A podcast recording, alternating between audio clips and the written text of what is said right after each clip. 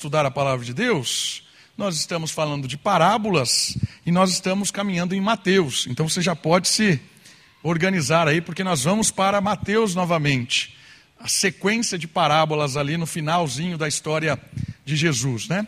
E parábolas, como eu sempre começo, eu explico o que é uma parábola para lembrar, ou para você que está aqui chegando pela primeira vez, está ouvindo pela primeira vez, entender um pouquinho, porque parábola não é algo do nosso cotidiano. Gente não, não é usual né, a palavra parábola. E o que significa parábola? Parábola é um método didático de ensino, é uma forma de ensinar. E no, no tempo de Jesus, até mesmo antes de Jesus, era um método de ensino muito usado. Se contava muita parábola para ensinar moral, virtude, para ensinar coisas espirituais. Jesus revoluciona isso, porque Jesus usa parábola o tempo todo. O discurso de Jesus é recheado de parábolas. E é legal porque Jesus usa coisas do cotidiano. Então, parábola é uma, é uma frase, é uma palavra, palavra, é uma história. E essas histórias, essas palavras, elas, elas não estão falando sobre ovelha, sobre construção, sobre trigo. Usa as coisas do cotidiano, as histórias, né, como a história do casamento que a gente viu esses dias atrás, para ensinar verdades espirituais do reino, para ensinar verdades sobre quem é Deus. As parábolas servem para isso. E hoje nós estamos caminhando no Evangelho de Mateus, e a parábola de hoje é a parábola da galinha e dos pintinhos. Está no Evangelho de Mateus, capítulo 23, do versículo 37 ao versículo 39. Vamos lá comigo? Finalzinho aí da, da história de Jesus antes da sua crucificação. Evangelho de Mateus, capítulo 23, os três últimos versículos do capítulo 23, a parábola da galinha e dos pintinhos. Estão comigo? Olha só o que diz a palavra de Deus. Jerusalém, Jerusalém, que matas os profetas e apedrejas os que te são enviados.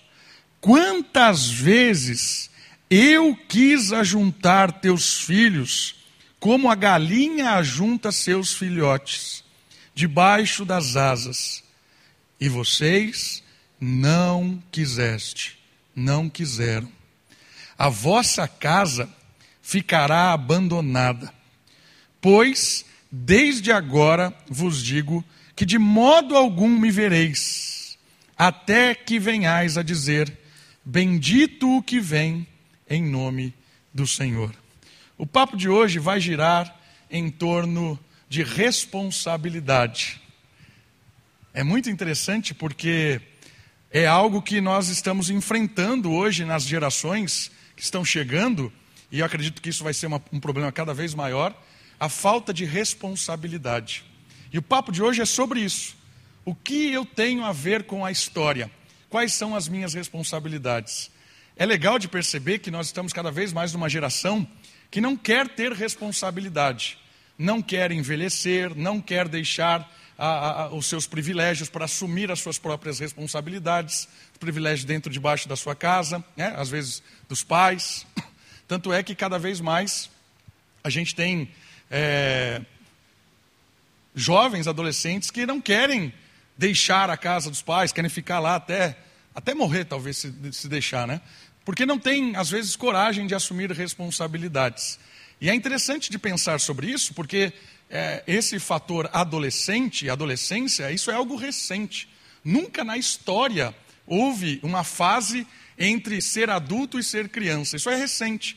E parece que esse, esse artifício deu privilégios, ousadia, e não se cobra nenhum tipo de responsabilidade. É uma fase que a gente aceitou, engoliu, de que esse ser, né, chamado adolescente, pode fazer o que ele quiser. Né? Ah, mas é adolescente, ele é rebelde, ele... e a gente engole isso, desrespeito, tá? E aí é um período de irresponsabilidade. Isso nunca existiu. Então, por isso que eu digo que o papo de hoje tem a ver com as culturas recentes, com o contexto nosso pós-moderno. Né? Período bíblico, para você ter uma ideia, quando o, o, o, o indivíduo fazia seus 13 anos, 12 anos, 13 anos, que ele ia para o templo fazer a passagem, né, o Bar Mitzvah, que é a passagem do judeu, de 13 anos ele já era adulto. Então, a partir dos 13 anos, ele já era considerado adulto, já podia casar, recebia o livro de Cantares, que é um livro extremamente ousado sobre casamento, e ele já era pronto para casar. 13 anos. É, e hoje, com 25 anos, a gente acha que as pessoas ainda são adolescentes. Então, o papo de hoje é sério, porque vai falar de responsabilidade. Olha só que interessante. Estas palavras são as últimas de Jesus como mestre no templo. Jesus sai do templo, depois que ele diz esse, esse discurso, encerra o capítulo 23. Ali ele proferiu um monte de, de, de palavras duras contra os fariseus. Depois desse discurso, ele sai do templo para nunca mais voltar ao templo. Isso tem um símbolo interessante que a gente vai analisar hoje também. Então, é o último discurso de Jesus. Ao ensinar esta parábola, o Filho de Deus revela o contraste entre um Deus que persevera em seu amor e um povo que persevera em seu amor. Olha que legal isso.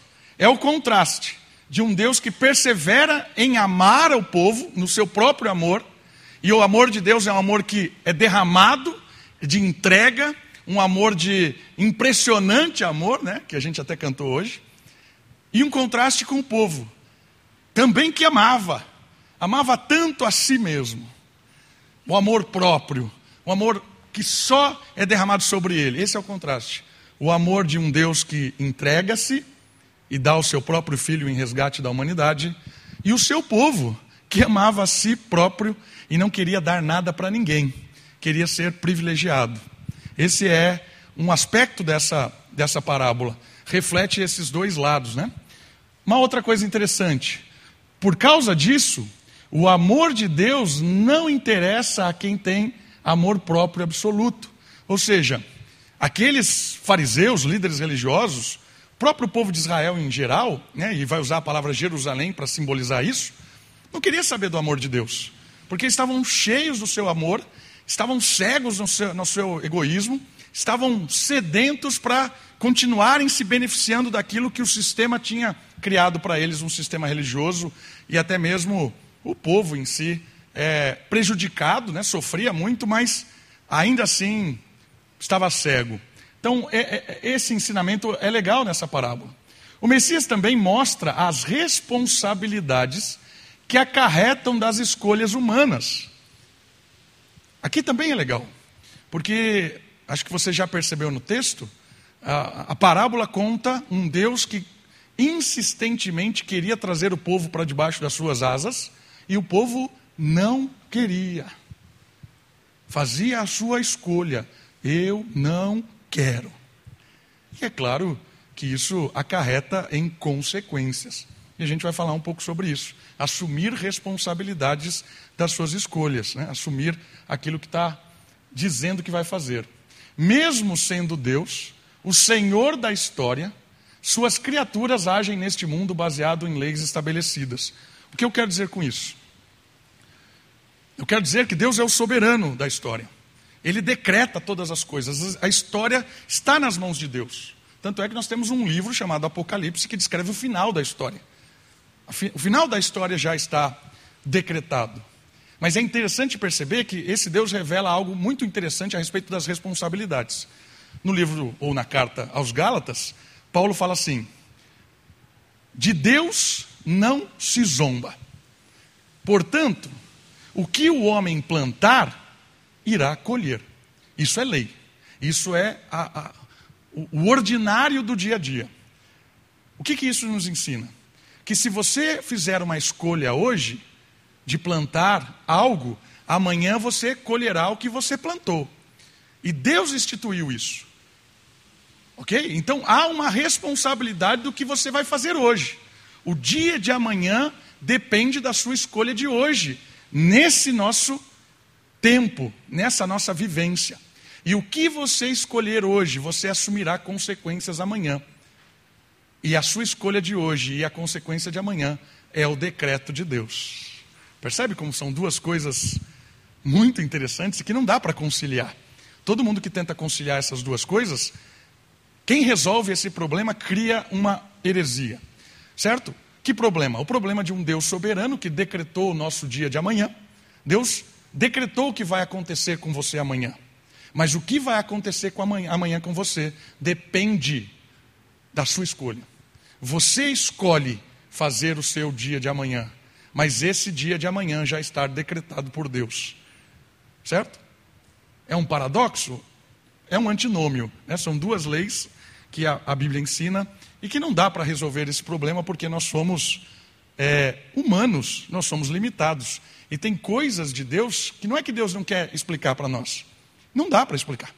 Certo? Eu já dei esse exemplo a você. Você bota a formiguinha aqui, imagina uma formiguinha aqui em cima do meu copo, e eu falo assim: Oi, formiguinha, hoje eu vou te ensinar báscara. É? Cateto mais a hipotenusa. Você começa a ensinar báscara para a formiga. Quanto tempo você acha que a, a formiga demora para aprender báscara? A eternidade? Nunca! Por que, que a formiga não vai aprender báscara? Porque ela não tem condições no seu estado como formiga de entender báscara. É isso que tem a ver com algumas coisas de Deus para nós. Não é que Deus não quer ensinar para nós, é que nós somos formiga. E isso é báscara. Isso é algo que fa não faz parte, não tem como ele ensinar seres humanos coisas que são próprias da divindade. Isso a gente tem que né, baixar a bolinha e falar: Senhor, eu te louvo, eu te adoro, porque em resposta à grandeza de um Deus que muitas vezes não tem como explicar algumas coisas para nós pela nossa limitação criacional, nós louvamos e adoramos a Deus. Mas esses dois pontos a gente vai ver claramente nessa parábola de hoje.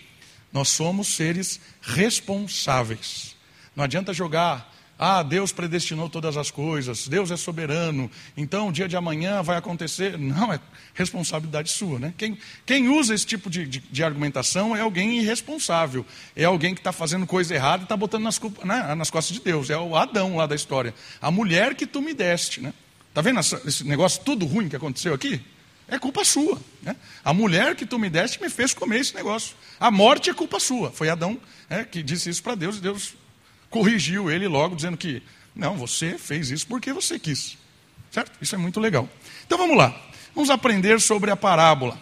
Vamos observar algumas questões muito legais. A primeira é como começa a parábola. Então, né, o, o, o Jesus começa no versículo 37. Jerusalém, Jerusalém, que matas os profetas e apedreja os seus enviados, né, os enviados de Deus. Olha que legal essa, essa questão. É Jesus lamentando aqui. Jerusalém aparece no lamento de Jesus como símbolo de toda a história do povo de Deus. Jerusalém aqui não significa só a cidade. Jerusalém é o povo de Deus. São as pessoas, são as suas escolhas, os seus acertos, os seus erros. A, a, quando eles fogem da, da, vontade de Deus, querem fazer a sua própria vontade. Então, Jerusalém aqui é um, um, um símbolo, isso aqui é uma, é, uma, é uma figura de linguagem, certo? Então, Jerusalém representa todo o povo. E olha que interessante, a cidade de Davi, Jerusalém é conhecida como a cidade de Davi, a cidade da paz, a cidade que Deus escolheu para se revelar no templo. E aí o Messias chora diante dela. Lucas descreve que um dia antes Jesus tinha chegado perto de Jerusalém e começou a chorar, lamentar pela situação que aquele povo tinha chegado. Então, Jesus aqui demonstrando um, uma tristeza, demonstrando a, a, a sua compaixão com aquele povo rebelde, aquele povo desobediente. Por que, que Jesus chorou? Por causa do egoísmo desenfreado do povo. E aqui é muito, muito profundo esse ensinamento, porque aqui nós aprendemos o sentimento de Deus, o Deus humano, Deus se revelando através de Jesus, se mostra um Deus que não tem prazer com a morte, não tem prazer com a destruição, não é um Deus que fica vibrando enquanto o, o, o povo está se destruindo. Né? Isso era muito comum dos deuses da época. Os deuses da época eram vistos como deuses que se alegram com a desgraça do ser humano. Se você for pegar, por exemplo, a história, aqui romanos, né? Os romanos herdaram muito da Grécia. Se você pega a mitologia grega e romana, que é muito parecida, você pega a história, como é que, por que que os deuses criaram os seres humanos? Por que que Zeus resolveu criar o ser humano? né? Zeus, depois da sua batalha contra os titãs, ele venceu essa batalha e ele colocou ordem no universo. Então pegou lá os seus ah, aliados, colocou lá Poseidon no mar para administrar o mar, pegou lá Apolo e colocou para administrar a, a parte mais festiva e distribuiu os deuses né, ali a partir do Olimpo. E aí ficou tudo em ordem. Tudo cosmos. A palavra cosmos significa ordem e harmonia. E aí virou um tédio. Nossa, que lugar chato, né? Tudo organizado. A gente precisa de alguém para. Porque é engraçado rir do caos, da desgraça, né? A gente está aqui no, no, E aí, um criar, né? Chamaram lá dois deuses, deram a missão, cria aí seres para a gente se divertir com eles. E aí vieram os seres humanos. Né? Isso é mitologia grega. A mitologia grega diz que nós somos seres humanos criados para serem, para sermos é, palhaço de circo, macaquinho de circo, é, qualquer coisa que você imagine, bobo da corte, que faz graça e os deuses se divertem. Ah, tá, ah, é isso. Então, na, no conceito grego, são deuses que dão risada, se divertem, ficam fazendo coisas absurdas. Né? Eu gosto de mitologia, se deixar eu vou ficar falando aqui. Né? Poseidon ficou lá fazendo. Ah, ah, o, o, cara que ganhou a batalha lá de, de, Troia ficou lá 10 anos porque tinha ofendido ele, né? Foi Ulisses. Ulisses foi lá, ganhou a batalha e depois ele arrumou um enrosco porque ele acertou o olho lá do, do Minotauro, e Minotauro era filho de Poseidon. E aí Poseidon falou: agora você vai ficar 10 anos rodando em vão. Aí ficou rodando. Já os deuses se divertiam com isso. Esse é um contraste muito grande. Porque em todo o tempo, a Escritura revela o Senhor Criador o Deus eterno, o Todo-Poderoso, muito superior a esse tipo de divindade. O Deus que nos criou, ele não se diverte com essa desgraça, ele não se, se alegra com a morte, ele não é um Deus mitológico, por isso que ele é um Deus verdadeiro. E eu queria que você deixasse o seu dedinho aqui em Mateus 23 e abrisse comigo no texto de Ezequiel. Profeta Ezequiel, um dos profetas maiores, do Antigo Testamento, Ezequiel capítulo 18. Olha só esses versos.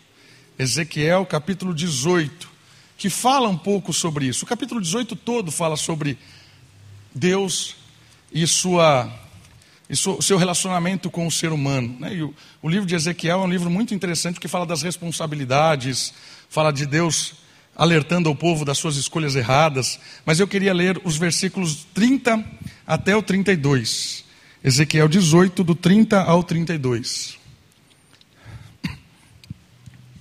Olha só o que diz o texto bíblico. Portanto, diz o Senhor Deus: Eu vos julgarei, cada um conforme os seus caminhos.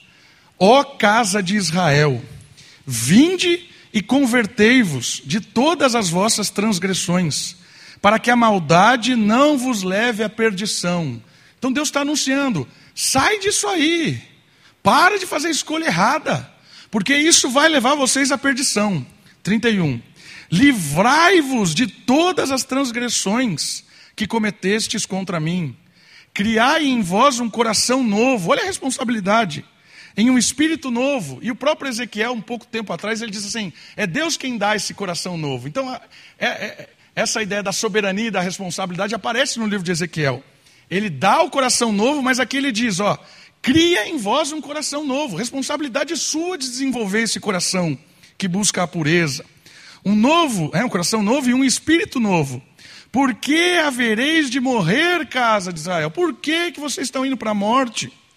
Porque eu não tenho prazer na morte de ninguém, diz o Senhor Deus. Convertei-vos e vivei. Aqui é muito legal, porque Deus está dizendo para nós assim: eu não tenho prazer no que vocês estão fazendo. Jesus, quando ele chora olhar Jerusalém, ele diz: Ah, Jerusalém, Jerusalém, vocês que matam os profetas, é tristeza. É um Deus que está dizendo assim: não era, não era para vocês serem assim rebeldes. É um Deus que, que tem prazer na vida. Um Deus que tem prazer na conversão. Um Deus que se alegra quando um homem, uma mulher, se acerta com ele. É a ideia da música que nós cantamos, né? Um Deus que se alegra com a ovelha, a única ovelha restaurada. Isso é muito legal, irmãos, de perceber esse amor de Deus, esse cuidado de Deus, essa compaixão de Deus. Deus não é um ser impassivo. Esse é um atributo também lá na Grécia muito comum e às vezes nós crentes hoje nós achamos que Deus é um Deus impassivo. Por causa que muito da teologia que a gente tem hoje, muito da teologia sistemática, se você pegar os livros de sistemática, eles são é, é, regados de Grécia. A teologia é muito mais grega do que bíblica, a maioria das sistemáticas. E, e, e essa tendência faz com que às vezes a gente olhe para Deus como um ser impassivo. O que é um ser impassivo? É um ser que não tem variação de sentimento. Então, olha, tem alguém morrendo. Sua mãe foi sequestrada. Estão matando o seu filho. Isso era um atributo grego. Um ser que chegava a isso, né? um estoico, por exemplo, grego, aparece na Bíblia os estoicos, ele não reage, ele tem um equilíbrio emocional, o mundo externo não o afeta. E às vezes a gente acha que Deus é assim, que Deus é um ser que não tem variação de sentimento, e, e é claramente mostrado nas Escrituras, quando Deus se revela a nós, o que a gente conhece de Deus, né, o Deus que se fez humano, e a gente conhece a Deus a partir de Cristo. Quando eu olho para Cristo, quando eu olho para um texto desse de Ezequiel, eu me alegro porque Deus tem prazer na vida. Deus quer que nós encontremos a vida. Deus quer que nós encontremos a libertação, a alegria, uma vida de prazer. Tanto é que o que ele criou foi um lugar chamado terra de prazer Éden. Então não olhe para Deus como um ser que está lá querendo te, todo momento, ah, te pegar, vai me punir. É, às vezes a gente tem essa ideia de Deus e não é assim. Quando eu era adolescente, eu achava que Deus era um, eu usava a terminologia, um Deus é um tesoura. Ele só quer cortar as coisas boas. Então você não pode fazer isso aí. Ah, por quê? Né? Parece que tudo que dá prazer, que é alegre, que é feliz, Deus vem e dá uma tesourada. Né? Carreguei isso vários anos dentro da igreja, quando eu era adolescente. Até o momento que eu entendi que todos os nãos da Bíblia são nãos de vida. Quando Deus diz assim para você, não faça isso, não é porque Deus é um tesouro e quer que você não tenha alegria e prazer, Deus quer que você sofra. Não, Deus quer que você viva. Ele está dizendo: não faça isso, porque isso vai te matar. E Deus começa dizendo: não, não, não, não. Começa os mandamentos assim. Né? Não tenha outros deuses diante de mim. Primeiro mandamento. Né? Começa com os nãos. É como a gente começa a ensinar os nossos filhos pequenos, não faça isso, não faça aquilo outro. Você não, não fica explicando muitas vezes. Né? Então, quando a gente é, é, é imaturo na fé, ou quando a gente está começando a crescer ou a caminhar, a gente às vezes não entende os nãos de Deus. Por que tanto não? Por que Deus está proibindo?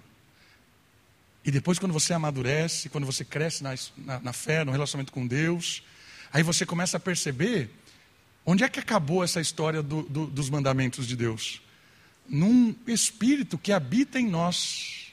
E quando nós nos enchemos com esse espírito, é possível a gente dizer assim: ame a Deus e faça o que quiser. Acabou não. Por quê? Porque o não eram regras para que a gente não morra. Mas quando a vida toma conta de nós, o Espírito toma conta de nós de uma, de uma forma profunda, quando o Espírito enche o nosso coração, eu estou cheio de vida. A minha ação, meus sentimentos, meus desejos, as minhas escolhas vão ser sempre de vida. Eu nunca mais vou optar pela morte quando eu estiver cheio do Espírito. Por isso que Deus envia o Espírito para nós. E no começo a gente aprende com os nãos, e depois a gente vai se libertando, e a gente vai experimentando a vida, e aí a gente vai degustando da verdadeira vida tendo prazer nas coisas boas e dizendo não para as coisas que nos matam. E Deus mostra isso em Cristo aqui, mostra em Ezequiel. Eu me entristeço quando você escolhe errado. Eu me entristeço pela situação de Jerusalém. Eu não estou contente, e não sou eu que estou te punindo severamente por essa realidade que você está vivendo. Você está escolhendo isso. O que você plantou hoje, ontem, você está colhendo hoje. E eu estou dizendo: venha, arrependa-se, mude de vida e viverá. Quer melhorar a sua história? Seja ela no seu casamento, seja ela no seu relacionamento com seus filhos, seja ela num ambiente de trabalho, seja ela no ambiente de igreja. Você quer melhorar? Está ruim? Qual é o passo? E Deus não está lá te punindo por causa disso. Tem gente que carrega isso, esse estigma, né? Ah, o meu casamento hoje está horrível, é, eu devo ter feito alguma coisa lá atrás. Né? Já, já escutou a expressão? Eu devo ter atacado pedra na cruz? É, então eu ataquei pedra na cruz e hoje Deus está me punindo. Por isso que hoje a minha vida é uma desgraça. Tem gente que carrega essa ideia, mas não é verdade. Deus não está punindo você, porque o mundo vive pelo ordinário. Aquilo que você plantar, você vai colher. Com, com Deus não se zomba. Deus colocou aí a estrutura. E aí, casamento todo destruído, olha para lá e fala assim: eu devo ter feito alguma coisa para Deus. E Deus está. Não, não é. Você está tá escolhendo errado. Está tratando errado. Como é que eu posso viver? Está aí no texto. Convertei-vos e vivei. O que significa converter? Se você caminhou a sua vida inteira para cá e só está dando ruim, o que é converter? Deus está falando, sai daí. Eu viro de direção, isso é conversão. Eu mudo para cá, a minha direção, e agora eu começo a andar o oposto. Eu estava indo com a morte, meu casamento estava indo para a morte. Eu acordei. Eu preciso mudar. Eu me arrependo, peço perdão a Deus e, e peço, Senhor, que o teu Espírito me direcione para a vida. É o Deus quem vai fazer isso. É o poder de Deus que vai nos transformar. E Deus está desafiando nosso coração, está dando aí um pá, acordar no nosso coração. Convertei-vos e vivei. Quando eu olho uma coisa dessa é fabuloso. Porque quando você olha uma autoridade, normalmente as autoridades têm prazer, né? Normalmente, prazer nos estar bem sobre quem está embaixo, né? Já pegou aquele professor que o cara tem prazer em reprovar a turma inteira? Na faculdade tinha um cara que dava aula de ética e de não sei o que, de jornalismo. Era tão boa a matéria dele que eu nem lembro. Ele dava duas matérias quando eu fiz faculdade. E a classe dele lotava. É, a minha turma tinha por volta de 60 alunos, quando ele dava aula tinha uns 200 na classe. Eram pessoas do terceiro, do quarto, do segundo, eu estava no primeiro ano. Lotava o auditório. Porque ele reprovava todo mundo, ele tinha prazer em reprovar as pessoas. A gente tem que tomar cuidado com isso. Porque isso é um grande ensinamento. Quando você olha para Deus, se Deus oferece o arrependimento, o recomeço, se, se entristece com as nossas derrotas, está chamando a gente para viver, quando a gente tem influência sobre alguém, o nosso espelho tem que ser Deus.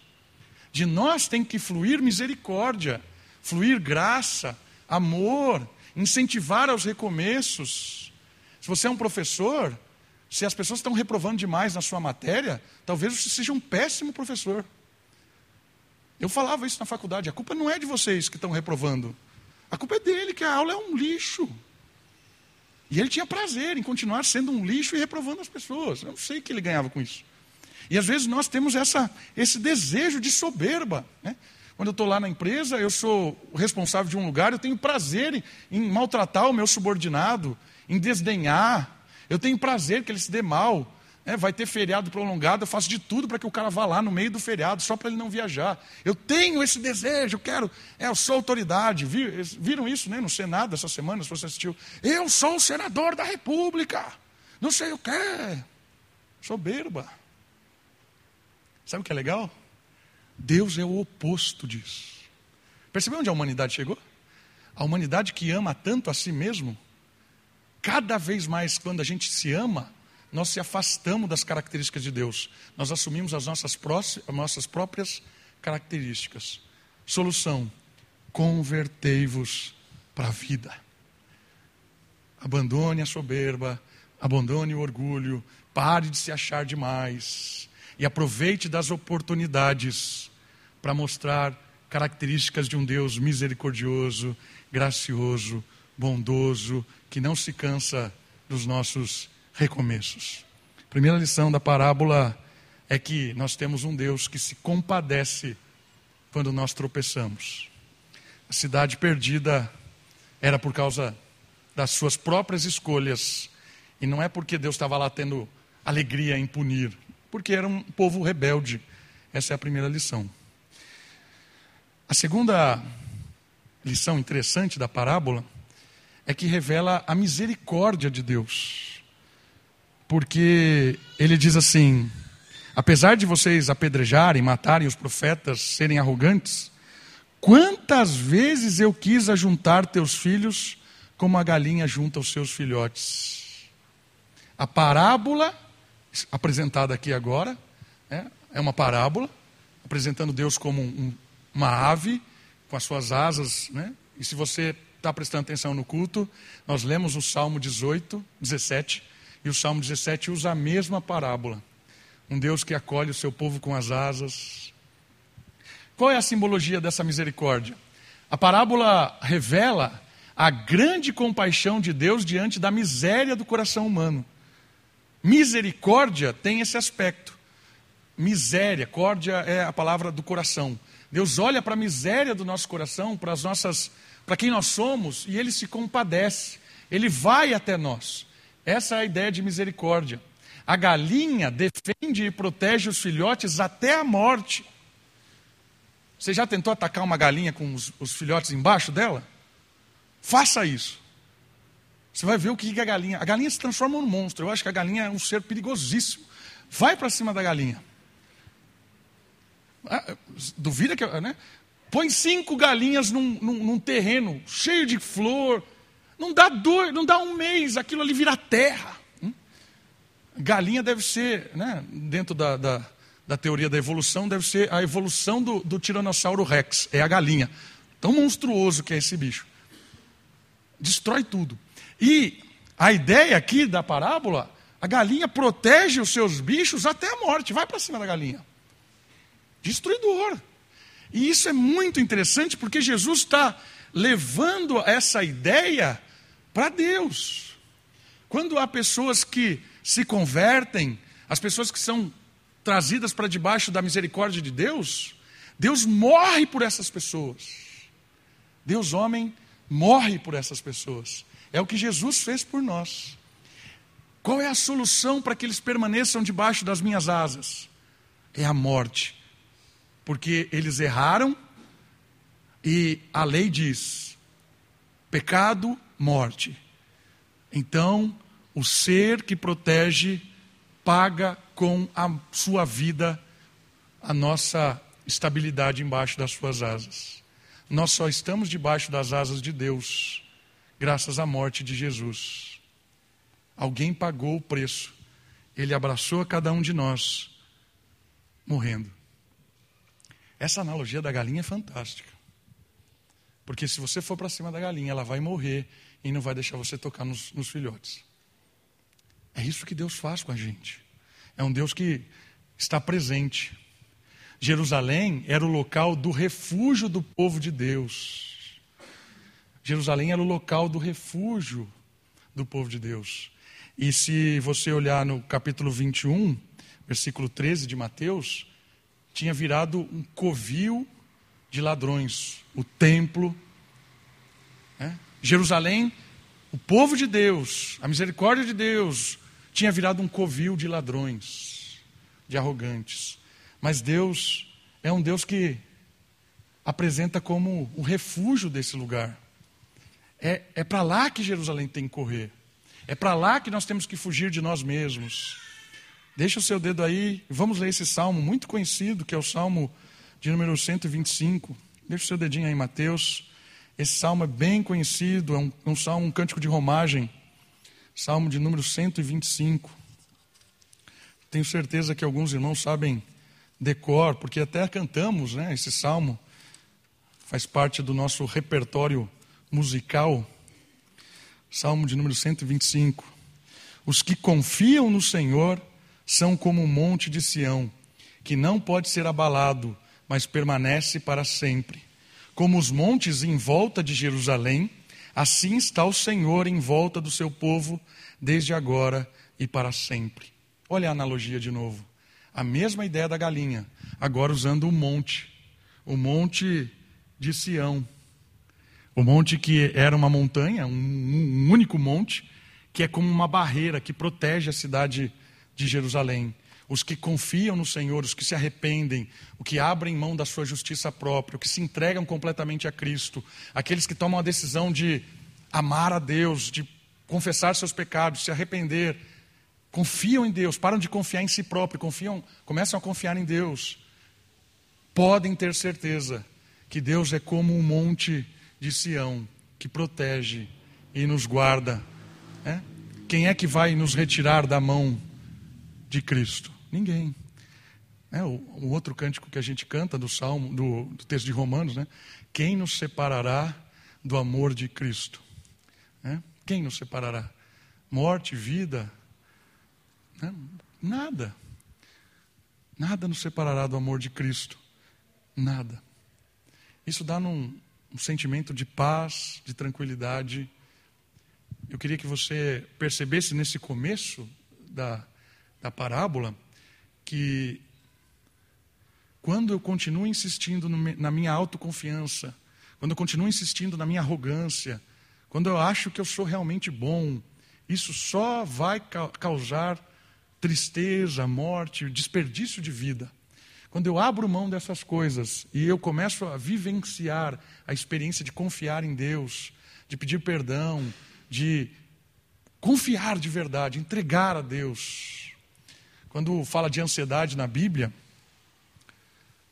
o autor bíblico diz assim: lançai sobre Deus as suas ansiedades. É como se você pegasse a sua ansiedade e jogasse assim, ó. Quando a gente confia em Deus, uma das coisas que a gente começa a fazer é lançar sobre Ele as nossas ansiedades e confiar. E todo mundo tem ansiedade, queridos. Ansiedade é resultado da nossa incapacidade de prever o futuro. Como a gente não sabe o que vai acontecer, a gente tende a ficar ansioso.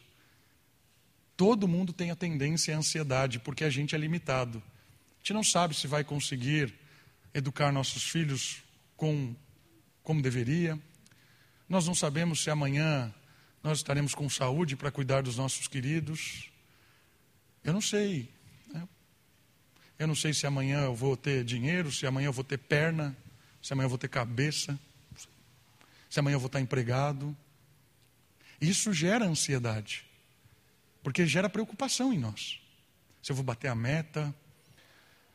E aí Deus, Deus convida a gente a, a descansar. Pega tudo isso e joga na mão de Deus e diz: Senhor, eu confio, eu vou fazer o que tenho que fazer mas eu não vou perder o sono por causa disso. Eu vou fazer as escolhas certas. Eu vou agir com justiça. Eu vou arregaçar as mangas e ir para cima. Mas eu vou tranquilo. Porque assim como o monte de Sião está em volta de Jerusalém, assim como a galinha protege os seus filhos, eu sei que eu estou debaixo das suas asas. Isso é libertador, irmãos libertador. Confiar em Deus é descansar na sua misericórdia. E não é porque você ou eu temos méritos, não temos nada. É porque Deus nos ama. Ele é gracioso, ele olha a miséria do nosso coração e ele resiste ao soberbo, mas dá graça ao humilde, ao arrependido, ao que percebeu que é só em Deus. E aí a nossa vida começa a transformar de verdade. E aqui é uma outra questão muito interessante, porque depois que ele conta essa parábola, ele diz assim: vocês não quiseram. Jerusalém está na situação hoje porque quis isso. Lembra da responsabilidade que a gente falou? A nossa vida é responsabilidade nossa. A gente tem a tendência a se vitimizar, né? Ah, é a culpa não sei de quem, é a culpa do outro, a culpa é não sei de quem lá. Mas aqui, Jesus está dizendo assim: a situação de Jerusalém, vocês não estão debaixo das asas do, do, do animal porque vocês não querem. É opção de vocês. E aí ele diz assim: a vossa casa ficará abandonada. A presença de Deus vai sair de Jerusalém. A casa será abandonada. Quando Jesus sai fora do templo, e o templo ali era o símbolo da revelação de Deus, do encontro de Deus, a presença de Deus está indo embora. E olha só, a palavra Shekinah, uma palavra conhecida até, uma palavra que significa, uma palavra hebraica, significa como pássaro sagrado. Olha que interessante. A ideia de Shekinah é a presença de Deus. É um Deus maravilhoso. E essa presença de Deus, ela carrega esse símbolo do pássaro. Por isso que a analogia aqui da galinha. O pássaro sagrado de Deus que vem e com a sua presença marca o seu território, protege os seus filhos. A Shekinah estava ali. Só que está dizendo assim: a Shekinah vai embora. Shekinah vai embora. A casa vai ficar abandonada. E aí, olha só, as águias romanas estavam voando perto e não havia agora esperança aos pintinhos fora das asas da mãe. Por que a águia romana? Esse era o símbolo do Império Romano. A águia. Senado, população de Roma, SPQR em latim. E aqui está os romanos. O símbolo deles era a águia. Israel, agora, a ave sai, a Shekinah sai. O Deus sagrado abandona Jerusalém. E agora os filhotes estão cercados pela ave. E sabe o que acontece? 70, 40 anos depois dessa história, a ave destroça os pintinhos. O Império Romano chega com o general Tito, amando de Vespasiano, o imperador, e acaba com Jerusalém. Não sobra nada. Os arrogantes que rejeitaram o Messias, rejeitaram o convite do arrependimento, que foram convidados a viver, diversas vezes foram chamados: venham para debaixo da Shekinah, venham para debaixo da presença de Deus, venham para debaixo das asas de Deus. Não vamos, não vamos, não vamos. Deus foi embora. E aí veio Roma e acabou com eles. Queridos, isso aqui é uma lição muito boa para nós. Porque todas as vezes que nós resistimos ao que Deus revela para nós como correto, nós estamos nos expondo às águias desse mundo. Todas as vezes que eu olho para a Escritura e a Escritura está falando uma coisa para mim, eu assumo a responsabilidade de fazer outra. Deus abre e fala assim: é isso que você quer? Então vai. E aí eu viro um pintinho perdido em um monte de abutres que tem prazer na morte. Esse mundo tem prazer na morte. Assista o jornal. Assista o jornal. Né? Quer assistir um jornal legal? Assista a Datena. Os caras têm prazer. Matou! É! Agora vem a perseguição. Lá. Tiroteio, tiroteio, tiroteio. Põe lá, põe lá, põe lá, põe lá. Tu, tu. Prazer na desgraça. Quando a gente abre mão da Escritura, quando a gente abre mão de ouvir a palavra de Deus, nós somos expostos a isso, ao mundo de abutres. Irmãos, isso é muito sério. Muito sério. E esse mundo de abutres não estão nem aí para a gente. Eles querem nos devorar. Eles querem fazer festa com a nossa desgraça. Querem querem tudo, querem explorar a sua vida inteira, acabar com o seu gás, né? colocar aí cada vez mais etapas para a sua vida. Você já percebeu que a vida é cheia de etapas? Vida é cheia de etapas. Quando você está na escola, É, quando você está no ginásio lá, antes era ginásio, né? O sonho é ir para o ensino médio. Ah, quando eu for para o ensino médio. Aí depois do ensino médio, agora você vai para a faculdade. Ah, a faculdade, lá é o, lá é o top. Aí da faculdade, agora você vai ser estagiário. Ah, estagiário. Agora é ser efetivado. Ah, agora é você. Agora é efetivado? São 75 níveis aqui na empresa. Você na primeiro, segundo. O, o, o 72 é o top. Cara, isso é, é, é abutre. A vida é cheia de esquemas abutres, de morte. Se a gente não acordar para isso, a hora que você acordar, você está lá no top 72, e isso é equivalente, inclusive, à sua idade. Acabou a vida.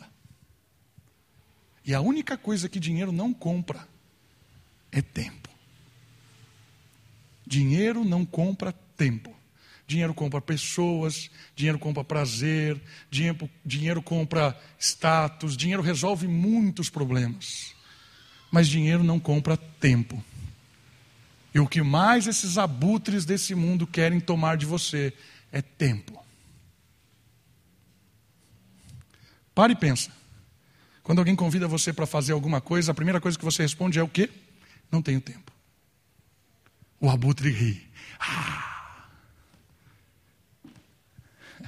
E a gente acha que não ter tempo é, é sinal de importância. Quando eu falo para alguém não tenho tempo, olha, eu sou um cara trabalhador, esforçado, estou na nata, não tenho tempo.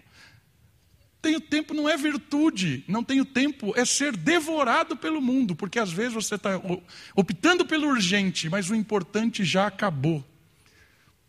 Não tenho tempo para minha família, não tenho tempo para meus filhos, não tenho tempo para me divertir, não tenho tempo para ir para a igreja, não tenho tempo para servir não sei o quê, não tenho tempo. A minha vida é uma rotina animalesca. Os urubus, os abutres comemoram. É isso que o mundo faz com a gente, queridos. Tira o seu único valor incomprável: tempo.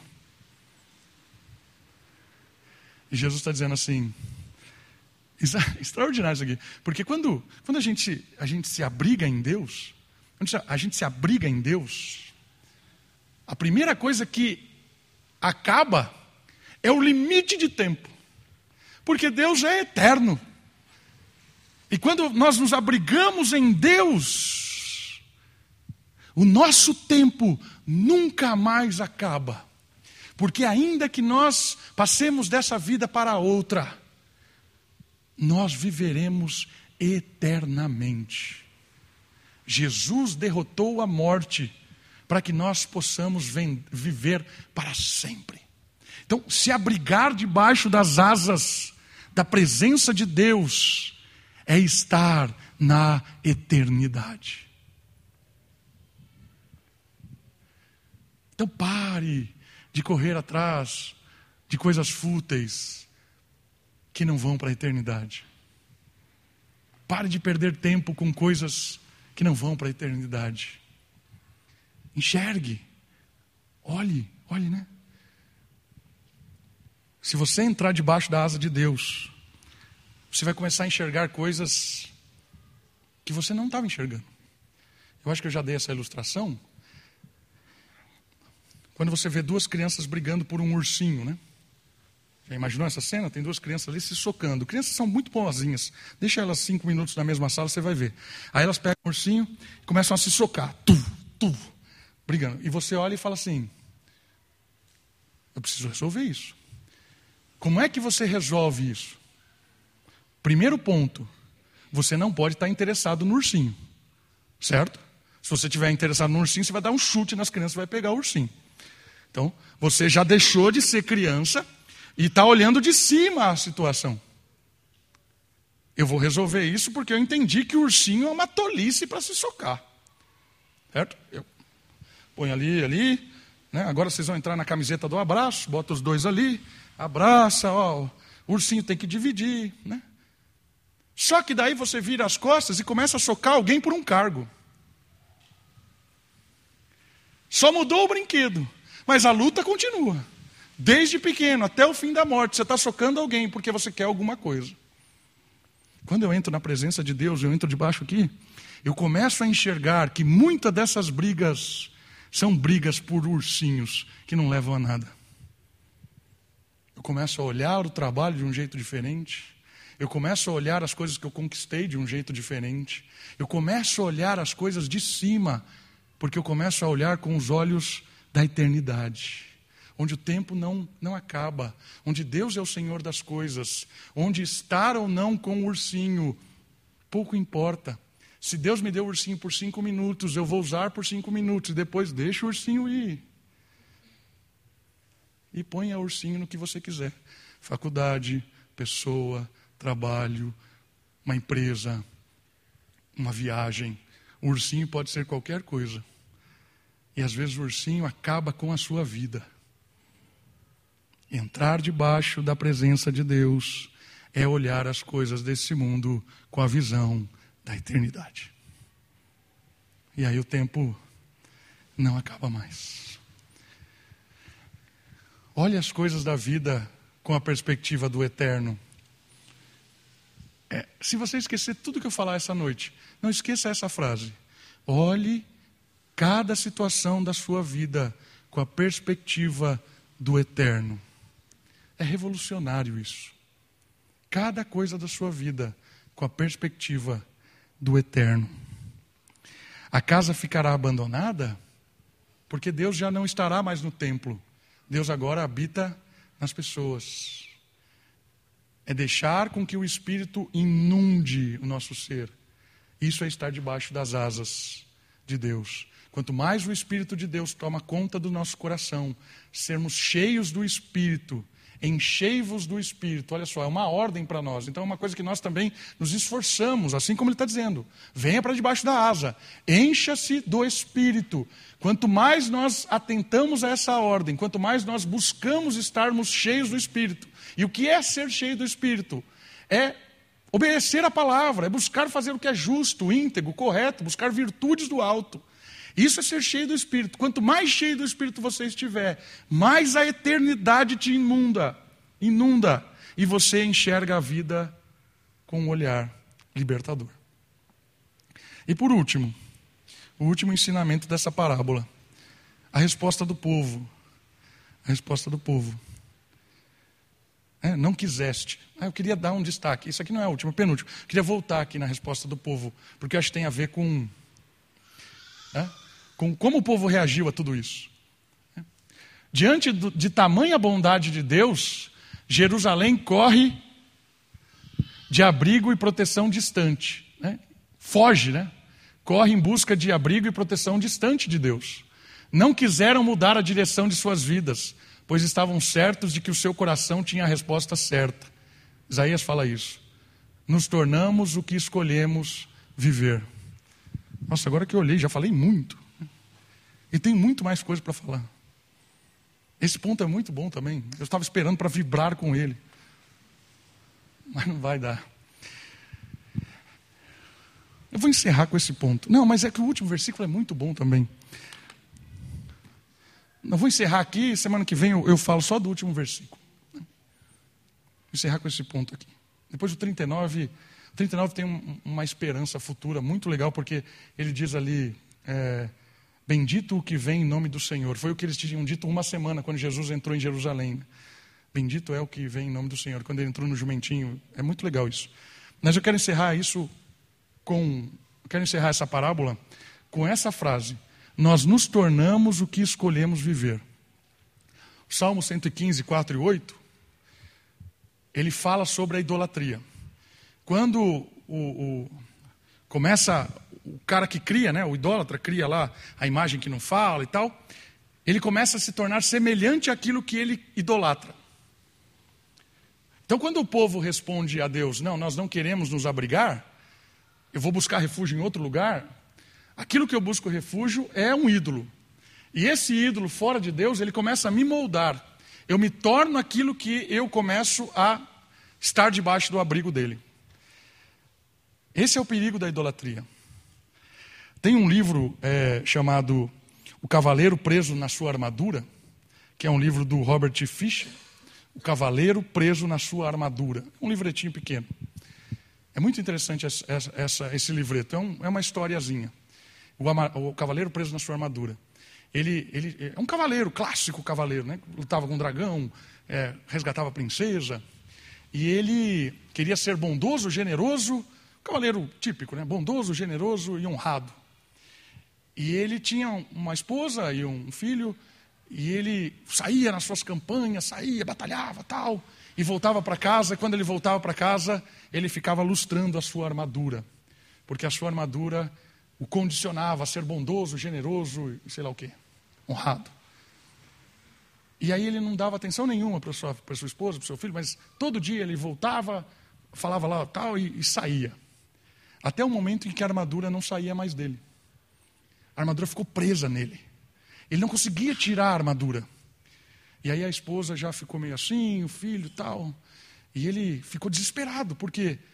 Porque a armadura agora tomou conta dele. Ele era a própria armadura. Ele perdeu a sua identidade. O que ele fazia, o que ele desejava ser, era ele mesmo. E aí ele sai numa viagem para se libertar. É uma história muito interessante. E é uma lição ligada a isso aqui, ligada ao Salmo.